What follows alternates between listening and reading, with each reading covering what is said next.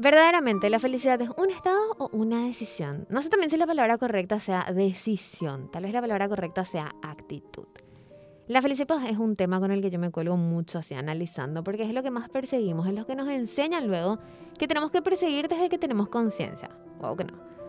Todos desde algún punto perseguimos la felicidad y ni sabemos bien cómo lo que es la felicidad que estamos persiguiendo, ni sabemos qué es lo que podría ser felicidad para nosotros, hasta que en un momento paramos, miramos atrás y decimos, antes era más feliz. Antes sí que estaba tranquilo. Todo pasado siempre fue mejor. Seres imposibles de satisfacer somos. Seres increíblemente indecisos.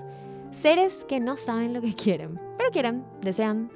Somos literal como ese conejo que persigue eternamente una zanahoria.